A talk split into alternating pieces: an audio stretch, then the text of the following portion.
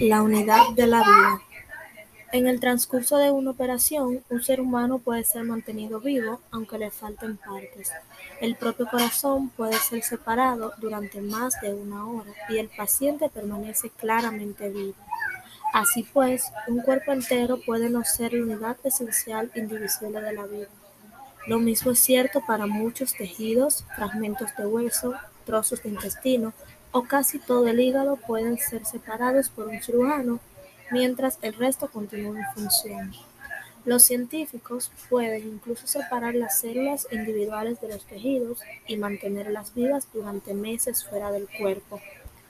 Crecen y se multiplican en el tubo de ensayo, normalmente, de hecho, en platos plásticos de diversas formas, y muestran exactamente la misma evidencia de estar vivas que las pequeñas criaturas que nadan dando vueltas en un estanque de agua. De modo que las células están vivas en sentido real. Sin embargo, la subdivisión cesa a nivel celular si parte de una célula se corta en pedazos. Los fragmentos resultantes que están vivos porque no pueden lograr el acto que están característicos en las células vivas, la reproducción. De este modo, la célula representa el límite a partir del cual una división más dará como resultado la extinción de la vida, y es el objeto más pequeño que puede llamarse viviente. A diferencia de los organismos complejos que están compuestos por conjuntos de órganos y tejidos, o tejidos que están formados por miles de millones de células, las propias células no están compuestas por subunidades todavía más pequeñas, capaces de reproducirse por sí mismas.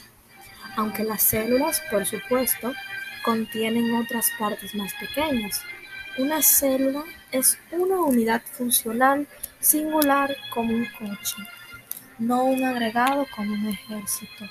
Si se quitan las ruedas a un coche, no resulta un coche más pequeño. El resultado es una chatarra.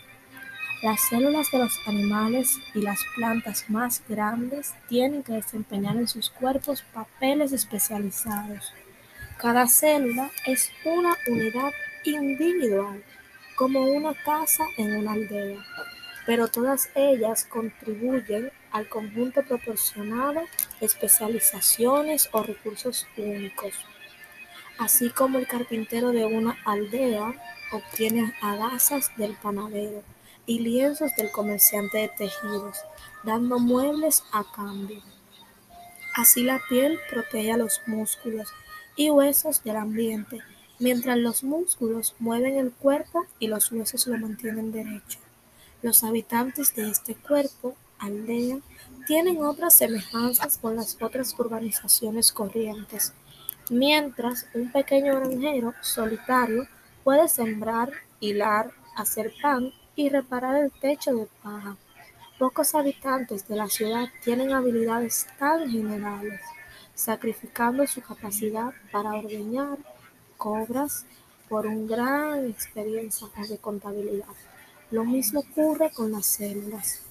Algunas bacterias pueden vivir solitarias en el mundo celular, pero las células de esas enormes ciudades como el cuerpo humano necesitan el apoyo de otras células para sobrevivir.